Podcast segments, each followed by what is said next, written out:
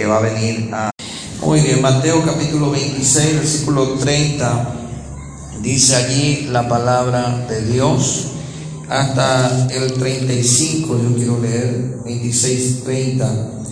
Dice, y cuando hubieron cantado el himno, salieron al monte de los olivos. Entonces Jesús dijo, todos vosotros os escandalizaréis de mí esta noche, porque escrito está, heriré al pastor y las ovejas del rebaño serán dispersas. Porque después, pero después que haya resucitado, iré delante de vosotros a Galilea. Respondiendo Pedro le dijo, aunque todos se escandalizaren de ti, yo nunca me escandalizaré. Jesús le dijo, de cierto te digo que esta noche, antes que el gallo cante, me negarás tres veces. Pedro le dijo, aunque me sea necesario morir contigo, no te negaré. Y todos los discípulos dijeron lo mismo. Algunas veces ponemos el foco en Pedro porque menciona a Pedro, pero aquí dice todos los discípulos dijeron lo mismo. Dijeron lo mismo que Pedro. No, Señor, yo voy a ir a morir. El tema de esta mañana que quiero compartir es la aplicación de la teoría, de la teoría a la práctica. Porque muchas veces hablamos de la teoría, venimos a hablar de un sermón hermoso o un sermón que escuchamos en nuestras casas o lo que conocemos de la palabra del Señor, ya sea de fe, de esperanza, de amor o de perdón. Pero cuando estamos para aplicar esa palabra, ocurren cosas en nuestra vida que no nos permiten aplicar esa palabra. Cuando conocemos del perdón, pero no sabemos perdonar, aplicar. Cuando sabemos que el perdón trae liberación, pero no queremos perdonar. Cuando sabemos que el desobedecer a Dios trae consecuencias, pero sin embargo, aún así, no tenemos la fuerza para poder aplicar la palabra de Dios. Estadísticamente, probablemente cada cristiano que escucha sermones solamente los domingos, escucha un promedio de 500 sermones en un año. Diferentes temas, diferentes cosas. Y cuando nosotros venimos a nuestra vida a mirar si lo hemos aplicado, muchas veces faltamos a ello, faltamos. Es decir, cuando sabemos algo no es lo mismo que vivirlo. Saber algo no es lo mismo que vivirlo. Muchas veces saberlo no involucra sentimientos y emociones, involucra intelecto. Es decir, yo puedo conocer cómo es Dios, yo puedo conocer la verdad de Dios, yo puedo conocer qué es lo que Dios pide de mí, pero no hay emoción, no hay sentimiento involucrado todavía, solamente hay intelecto. Yo estoy conociendo la verdad, yo estoy conociendo lo que pide Dios de mí, pero todavía no me involucré. Yo puedo conocer cómo se pasa la aduana, puedo conocer todo lo que tengo que tener para eh, requerir esos, eh, esos requerimientos que me piden ahí para poder pasar al otro lado, pero nunca pasé al otro lado, así que no puedo decir que eh, ya sé cómo se hace, ya sé cómo se pasa. Yo no puedo decirles a ustedes que sí sé cómo navegar un barco, por ejemplo, pero sí puedo ver la teoría y digo, esto se tiene que hacer así. Cuando me subí primera vez a un bote, me dijeron con el remo, tenés que remar así. Yo sabía que tenía que remar así. Yo ya sabía antes de subirme al bote, sabía a qué lado tenía que remar para irme al otro lado. Sabía que tenía que remar al otro para ir al otro y sabía que tenía que remar a, la izquierda para ir a la derecha. Algo así complicado. Sabía, yo repetía en mi mente, a la derecha para la izquierda, a la izquierda para la derecha, a la derecha para la izquierda. Pero cuando me senté allí, se me hizo nublado la mente, no lo pude hacer. E, empecé a, y, dije, y dudé de lo que me dijeron. Y no me estoy yendo, entonces volví al otro lado. Y cuando volví al otro lado me fue peor. Y entonces dije, ¿será que es cierto lo que me dijeron? Empecé a dudar porque al aplicar tuve problemas. Al aplicar mi conocimiento, pobre conocimiento de remo, tuve problemas. Y eso es lo que nos pasa cuando miramos la palabra, vemos la palabra, confesamos la palabra, pero cuando nos estamos en la cancha, en el río, ahí es cuando tenemos problemas con esa teoría. Y cuando la aplicamos en parte no tiene el resultado que queremos. Y cuando empezamos a aplicar de una mala manera tampoco vamos a tener ese resultado que queremos. Pedro y los discípulos sabían que Jesús era el Hijo de Dios, el Mesías, el que tiene palabra de vida eterna. Ellos no tenían que negarle, no tenían que abandonarle. Ellos sabían todo aquello. Y de hecho lo confiesan y no, nosotros vamos a morir contigo. Que nos maten, tú eres nuestro Mesías. Sin embargo, viene el día señalado y ellos corren despavoridos, como la profecía dijo que iba a pasar. En Juan capítulo 6, 67 a 71, Jesús dijo a ellos, les preguntó y le dijo, ¿quiénes vosotros, queréis vosotros iros también? Y le respondió Simón Pedro, ¿a quién iremos? Si tú tienes palabras de vida eterna, nosotros creemos y conocemos que tú eres el Cristo, el Hijo del Dios viviente.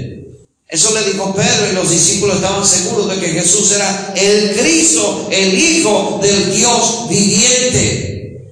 Ahora cuando llega el momento, las cosas empiezan a suceder y las papas queman, ellos empiezan a correr. Y ahí en ese capítulo que estábamos leyendo, Mateo 26, si usted va conmigo un poquito más adelante, hasta el versículo 69. Dice, Pedro estaba sentado fuera del patio y se le acercó una criada diciendo, tú también estabas con Jesús el Galileo. Mas él negó delante de todos diciendo, no sé lo que dices. Saliendo él de la puerta, lo vio otra y dijo a los que estaban allí, también este estaba con Jesús el Nazareno.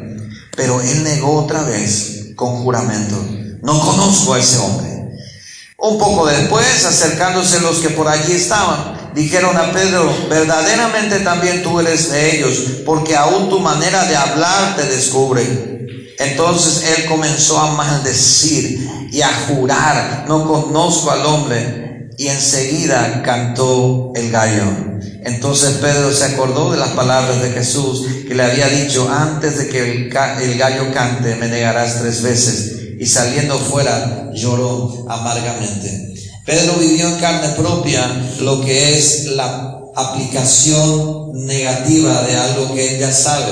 No puede aplicar lo que él ya sabía. ¿Por qué no le dijo a todos allí que Jesús era el Mesías? ¿Por qué no le dijo a todos ahí, no, ¿sabe qué? Sí, yo estaba con ellos, porque Él es el Mesías. Y si tengo que morir, voy a morir con Él también. ¿Por qué? Porque tenía miedo de la muerte. Más allá de que la profecía se iba a cumplir. Ahora, donde yo quiero enfocarme es nuestra fe y nuestra convicción debe ser probada. Número uno, la convicción y la fe que yo tengo tiene que ser probada. Si no, no es calificada. Si no, no va a ser calificada y, eh, no va a pasar la prueba. Por eso no tenemos que enojarnos cuando nos, nos viene una prueba de la fe, una prueba de, de, lo que estamos predicando, de lo que estamos enseñando. Algunas veces queremos enseñar a otros matrimonios o a otras personas cómo tiene que ser. Tienes que creer en Dios. Dios te va a proveer y ahora te toca a ti. Y ahora te toca a ti. Tienes que creer y tienes que creer que Dios te va a proveer. Porque eso es lo que estaba predicando. Eso es lo que estaba diciendo. Eso es lo que estaba aconsejando. Y no es que estaba mal lo que estaba aconsejando. Estaba bien lo que estaba diciendo. Estaba acorde a la palabra. Pero ahora Dios permite que sea probado o probada en la palabra que estaba predicando. Que ya conoce la palabra. Ahora te toca probar. Y ahora es la prueba de la fe. Primera de Pedro capítulo 1, versículo 7. Si va conmigo allí va a encontrar que dice el apóstol Pedro, después de haber negado a Jesús, después de haber sido probado en su teoría de decir Cristo es el Hijo de Dios, yo no lo voy a negar, y luego lo niega, y luego es otra vez llora y luego Dios le restaura, vamos a llegar a eso. Pero ¿qué dice Pedro? Después ya escribiendo su epístola para nosotros guiado por el Espíritu. Primera de Pedro capítulo 1 versículo 7. Para que la prueba de vuestra fe, mucho más preciosa que el oro, el cual perece, bien que sea probado con fuego, sea hallada en alabanza, gloria, honra, cuando Jesucristo fuera manifestado. Pero dice, ya entendí. Pedro dice, ya, cuando ya el viejo y escribiendo la epístola de Pedro, dice, yo ya entendí que mi fe tenía que ser probada por el fuego. Y Pedro muere crucificado también como Jesús. Pero él, según la historia, dice que pidió ser crucificado de cabeza por no considerarse digno de la misma muerte que su maestro. Al final se cumplió lo que él dijo, yo voy a morir por ti. Sí, se cumplió. Pero en ese momento él corrió porque su fe estaba siendo probada. Santiago capítulo 1 versículo 3. También el apóstol Santiago nos habla de que la fe es probada para producir algo en nosotros. Dice, sabiendo, Santiago capítulo 1 versículo 3, dice, sabiendo que la prueba de vuestra fe, dice, produce paciencia. Wow, ¿verdad? Yo creo que Abraham y Sara les faltó paciencia, porque así dice la Biblia, ellos esperaron por 10 años su hijo, la, la promesa del hijo, no venía el hijo. Así que tuvieron que optar por métodos humanos y dijeron, vamos, Agar, dale un hijo a Abraham. Y lo hicieron así, nació Ismael. Después, ¿qué pasó con Ismael? Tuvieron que echarlo del campamento porque vino el hijo de la promesa Isaac. Porque Dios no miente en sus promesas. La paciencia es la prueba de nuestra fe. Muchas veces producirá paciencia. Es decir, que pasaremos circunstancias y pruebas para demostrar nuestra fe y nuestro amor en Dios. Eh, es impresionante. Vendrán a probarme en mis principios. Vendrán a probar, vaya conmigo Hebreos capítulo 12. Vendrán a probarme en mis principios, a ver si es cierto que yo estoy conociendo eso y lo puedo decir así. Nuestra convicción tiene que ser probada, nuestros principios tienen que ser probados para que sean hallados excelente. Esaú vendió su primogenitura. Hebreos capítulo 12, versículo 14. Dice, seguid la paz con todos y la santidad sin la cual nadie verá al Señor. Mirad que nadie, dice, mirad bien, no sea que alguno deje de alcanzar la gracia de Dios, que brotando alguna raíz de amargura os estorbe, por ella sean muchos contaminados no sea que haya algún fornicario profano como Esaú, que por una sola comida vendió su primogenitura. La primogenitura representa la salvación y la vida eterna. Y muchos cristianos venden su primogenitura, su salvación, su vida eterna, su identidad en Cristo por el bien pasar terrenal y temporal aquí en esta tierra por un plato de temporada. Yo no quiero vender mi salvación, mi identidad, mi primogenitura, porque yo no soy un profano. Yo no quiero ser un profano. Yo no quiero profanar lo santo que Dios me ha dado. Entonces, si Dios te dio algo tan sagrado y tan santo y por una prueba estás pasando, tienes hambre como Esaú, tienes circunstancias, y ahora dice, no, voy a tirar todo a la basura y total, Dios no me bendice, así que me voy con el diablo. Te puedes hacer, Dios no puede atajarte. Lo puedes hacer. Puedes ir y negociar con Satanás. Una de las cartas más conocidas y publicadas por medios eh, se conoció en el año 98, 99 creo que fue, ya por el 2000 se publicó una pequeña carta, una pequeña esquela escrita por Elvis Presley. Todos conocen quién es Elvis Presley. Él escribió en esa cartita, lo que más lamento es haber vendido mi alma al diablo. Elvis Presley era dirigente de alabanza, cantaba himnos en la iglesia, era cristiano evangélico, pero un día dijo, yo quiero ser famoso y en la iglesia no me dan fama. Yo quiero tener dinero y vendió su alma al diablo, el diablo le dio todo, pero le llevó al infierno.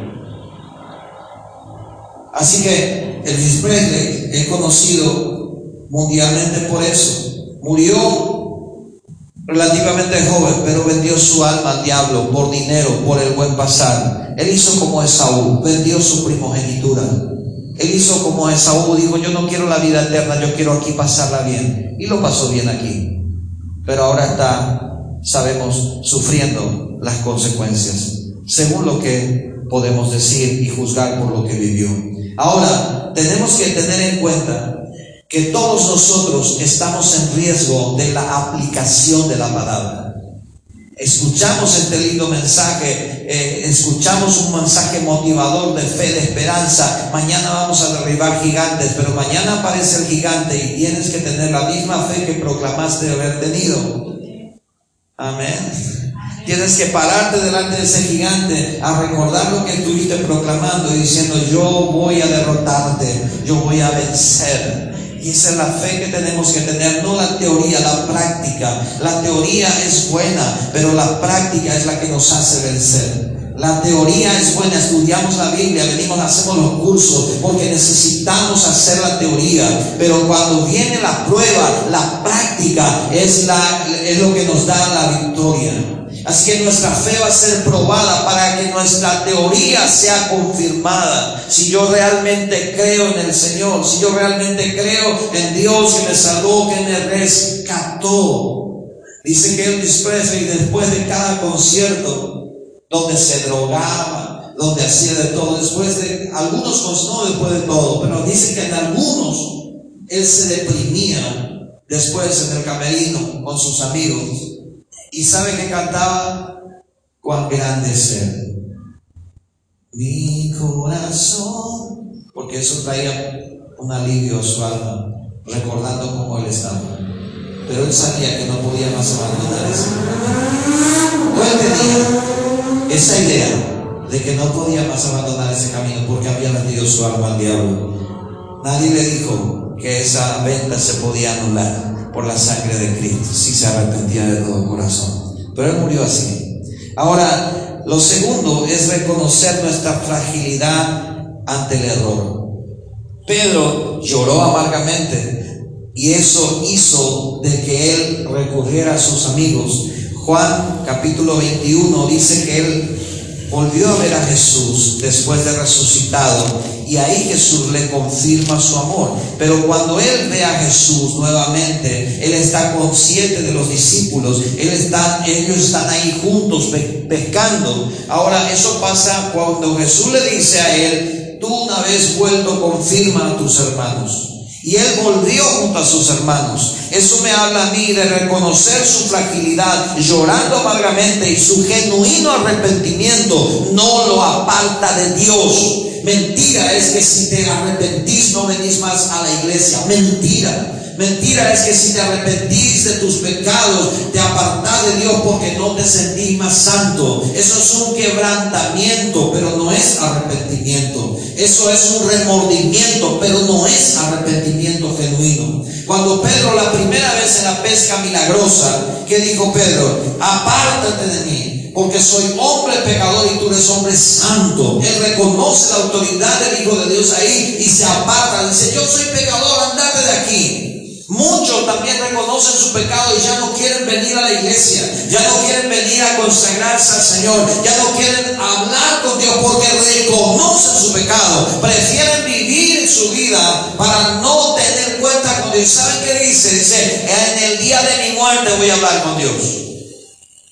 Pues aquí es el lugar y es la hora y es el momento para hablar con el Señor. ¿Cuánto dicen amén? Por eso estamos predicando. Cuando nos arrepentimos genuinamente, venimos a la iglesia, buscamos a Dios. La iglesia es un lugar de los que están arrepentidos genuinamente, no es un lugar de los perfectos, es un lugar de los arrepentidos. Amén. Si tú vienes a buscar perfección, no hay acá. No hay personas perfectas, están personas arrepentidas que están buscando cambiar, estamos buscando cambiar y buscando servir al Señor para poder estar en su presencia. Amén. Aceptar la gracia de Dios es lo tercero.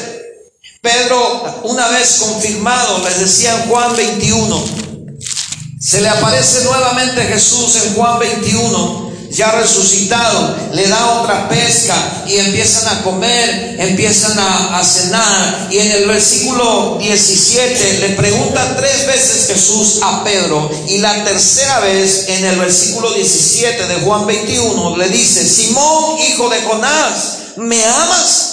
Y Pedro entristeció de que le dijese por tercera vez, ¿me amas? Y le respondió, Señor, tú lo sabes todo, tú sabes que te amo. Jesús le dijo, apacienta mis ovejas. En esta pesca y en esta aparición, Pedro ya no corre. Pedro ya no dice, apártate de mí porque yo te negué tres veces, porque yo estoy en pecado. No, él ya no corre, está en la presencia y espera la confirmación y la gracia de Dios. Aleluya. Tienes que estar en la presencia porque Dios ha pagado un precio por nuestra vida. ¿Sabe quién me da el ejemplo de una persona que buscó con arrepentimiento genuino el perdón? Adonías. Adonías, el cuarto hijo de David, hermano de Salomón, quería ser el rey. Pero Dios le había dicho a David, Salomón va a ser el rey. Pero el cuarto hijo de David quería ser el rey, a él le correspondía, por, porque era uno de los mayores allí. Así que agarra un sacerdote, agarra eh, unos cuantos soldados y va a proclamar que él es rey. Y agarra todos, toda una batuta y empieza a decir, Adonías el rey, Adonías el rey. Y empiezan a comer asado, empiezan a ungir ahí cosas. David se entera de ese bullicio, le cuentan y dice, ahora mismo tenemos que ungirle ya a Salomón. Porque allá Adonías se está adelantando. Y ahora el pueblo va a creer que él es el rey. Así que otra vez entonces simultáneamente David unge a Salomón como rey y empieza el bullicio en Jerusalén. Así que Adonías escucha, el hermano de, Salomón escucha y, y, le cuenta, le dice, tu padre ahora mismo ungió a Salomón tu hermano. Adonías tuvo miedo porque ahora él era un usurpador, él era un rebelde. Ahora él quedó expuesto a la muerte por Salomón su hermano, el rey. Así que tuvo miedazo, como se suele decir, y corrió. ¿Y sabe dónde corrió? No corrió a Mesopotamia, no corrió a Egipto. ¿Sabe dónde corrió? En Primera de Reyes 1.50 dice, mas Adonías, temiendo de la presencia de Salomón, se levantó y se fue y asió los cuernos del altar de Jehová. Los cuernos del altar de Jehová, suplicando por su vida. No huir de la presencia de Dios cuando estamos fallando como Pedro. No huir de la presencia de Dios cuando hemos fallado en la aplicación práctica de nuestra teoría, sino correr a los cuernos del altar, correr a su presencia y aceptar la gracia de Dios. ¿Me amas? ¿Me amas realmente? Y uno podría decir, Pedro, ¿por qué le preguntó tres veces? Porque le negó tres veces. Yo no sé por qué tres veces. A lo mejor no le prestó importancia a lo que estaban hablando, concentrado en los peces. Pero yo creo de que Dios sigue preguntándonos hoy, ¿me amas a pesar de que me has fallado? ¿Me amas? ¿Me amas realmente? Y tú y yo tenemos que responder, Señor, te amo. Sé que te fallé. Sé que te, me he equivocado muchas veces, pero yo te amo. Y eso es aceptar la gracia del Señor. ¿Cuántos están conmigo? Amén. Número cuatro, llenarnos de su presencia, de esa llenura que necesitamos. Cuando Dios nos dio el Espíritu Santo, nos dio justamente para esto. ¿Para qué? Para poder soportar con voluntad firme lo que nosotros decimos creer. Yo digo que creo de que el perdón trae liberación, pero cuando me hacen daño, yo tengo que demostrar mi voluntad firme que yo creo que el perdón trae liberación y tengo que perdonar. Si yo creo que lo malo, robar, engañar, mentir, estafar, traer cosas eh, que no son mías, me son pecado y dañan mi ser y mi relación con Dios por la palabra del Señor, yo tengo que ser suficientemente fuerte para decirle a una persona, no, si vas a robar, no te acompaño. No, si vas a mentir, hasta aquí llegamos. Sí, pero van a tener hambre en tu familia, pues que tengan hambre, mis principios valen oro en el cielo.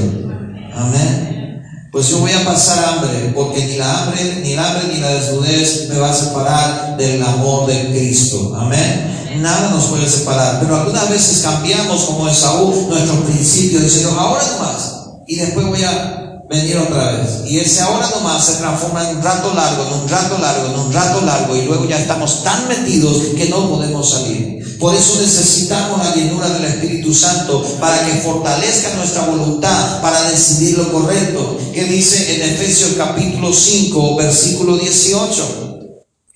Hay una prueba que viene a nuestra vida, pero el Espíritu Santo está allí. Dice, y no os embriaguéis con vino, en lo cual hay disolución, más bien sed llenos del Espíritu.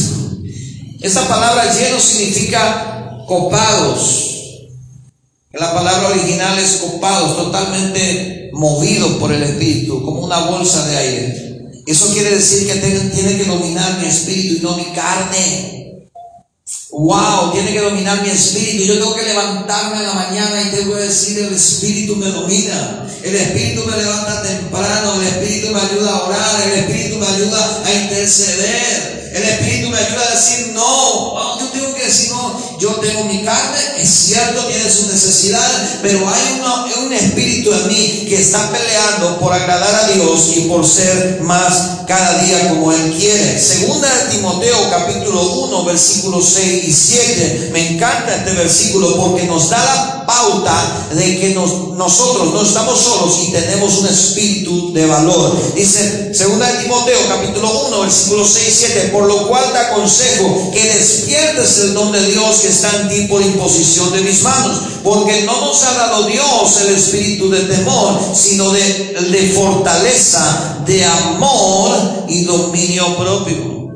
Tú y yo no tenemos un espíritu de cobardes, tú y yo tenemos un espíritu de poder, de amor y dominio propio, no demonio propio, dominio Gloria a Dios. Así que cuando tú y yo estamos ante una circunstancia, nos quieren, nos dañan, nos hacen cosas malas, yo no tengo demonio propio, tengo dominio propio. Así que yo no reacciono como cualquiera va a reaccionar. ¿Cómo es que no reaccionaste? Porque yo tengo dominio propio. ¿Cómo es que le perdonaste? Porque yo tengo un espíritu de poder y no de cobardía. ¿Cómo es que le volvé a hablar y le volvé a amar? Porque yo tengo el Espíritu de Cristo en mí y no tengo el espíritu de cobardía, de incredulidad. Entonces el Espíritu me ayuda en mi debilidad. Yo soy débil para amar y perdonar a quien me hizo daño, pero el Espíritu me fortalece, me da la gracia y me ayuda, porque yo también he sido perdonado. Yo soy débil para poder pagar bien después de que me hicieron daño, pero el Espíritu me ayuda y me va a dar la fuerza. Y si fallo por el camino como Pedro falló, yo no voy a correr de su presencia, yo voy a venir al altar como Adonías y voy a pedir misericordia al Señor para que Dios me llene una vez más y me dé la fuerza. Amén. En esta mañana si tú y yo estamos en una situación de circunstancia, de prueba difícil de nuestra fe, recuerda, conoce la palabra, conoce que Cristo está contigo, conoce que Dios está contigo, aplícalo. No solamente tienes que conocerlo, tienes que aplicarlo. Es lo que hizo David cuando se enfrentó al gigante Goliat. Todos conocían que Jehová era el Dios de los ejércitos de Israel, ¿o no? Todos conocían. Era un muchacho que conocía también que Dios era el rey de Israel. Ahora viene un muchachito a creerle al Señor, a creer esa palabra y decir, has desafiado a Jehová, al Dios de Israel. Así que yo te voy a matar. Yo te voy a matar. Y primero fue una guerra de palabras. Primero fue una guerra de palabras. El, el, el Goliat le dijo a David, yo voy a dar tu carne a las aves. Le intimidó. Muchas veces, hermanos y hermanas, las palabras vienen a nuestra vida para intimidarnos. Esos gigantes muchas veces son palabras ofensivas, palabras de desánimo, palabras que vienen a maldecir nuestro futuro. ¿Qué tenemos que hacer? ¿Rendirnos a eso? ¿Clamar a ser autocompasivos? Tienes que creer lo que ya hemos estudiado, que Cristo está con nosotros y hay victoria en el nombre de Jesús. Amén. Si no nos sirve lo que hemos estudiado y hemos eh, cantado hace rato, hay victoria en el nombre de Jesús. ¿Hay victoria no hay victoria? Sí, en la iglesia, pero aquí No, hermano. Hay victoria en el nombre de Cristo Jesús. En el nombre de Jesús se va la depresión, se va la angustia, se va todo quebranto, porque hay realmente victoria en el nombre de Cristo Jesús.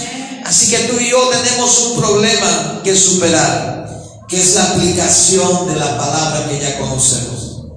Así que yo te quiero desafiar a llenarte de su espíritu, correr a la presencia del Señor y pedir que Él te llene y te unja una vez más. No corras de su presencia, ven su presencia. No corras del altar, sin embargo, corre al altar para que Dios te levante y te acepte otra vez y te restaure como a Pedro y le diga, apacienta mis ovejas apacienta mis ovejas. Imagínense Pedro que no se sentía ni digno seguramente ni de comer con Jesús. Ahora le dice Jesús, apacienta. Eso es lo que Dios hace. Así como hizo con el hijo pródigo. Él no espera que nosotros nunca fallemos. Él espera que nosotros, si fallamos, vengamos a su presencia. Si es que pecamos, vengamos a su presencia. ¿Y qué es Dios quien va a hacer? Dice que nos va a poner el vestido fino y nos va a poner otra vez el anillo de autoridad. Eso quiere decir que te restaura y te levanta. Tenemos un Dios de amor y de poder. Amén. Aleluya. Puedes pararte por favor conmigo. Aleluya, aleluya, aleluya. Puedes pararte.